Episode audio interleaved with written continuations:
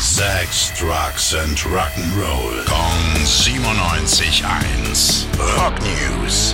Schönen guten Morgen, Tim. Was hast du Neues für uns? Ich habe richtig Stress und richtig Streit von zwei Rockstars.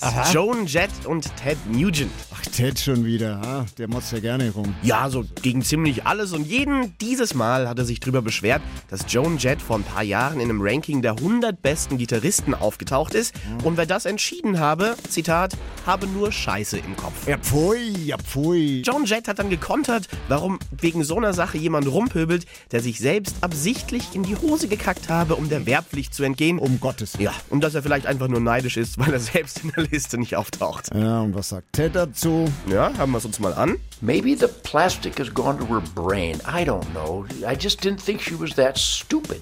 Vielleicht ist ihr das Plastik ins Gehirn gestiegen. Ich hätte nicht gedacht, dass sie so dumm ist. Also ganz gelassen und angemessen, wie man sie von ihm kennt. Dankeschön, Tim. Ich freue mich auf die nächste Runde. Rock News. Sex, Drugs and Rock'n'Roll. Kong 97.1. Frankens Classic Rocksender.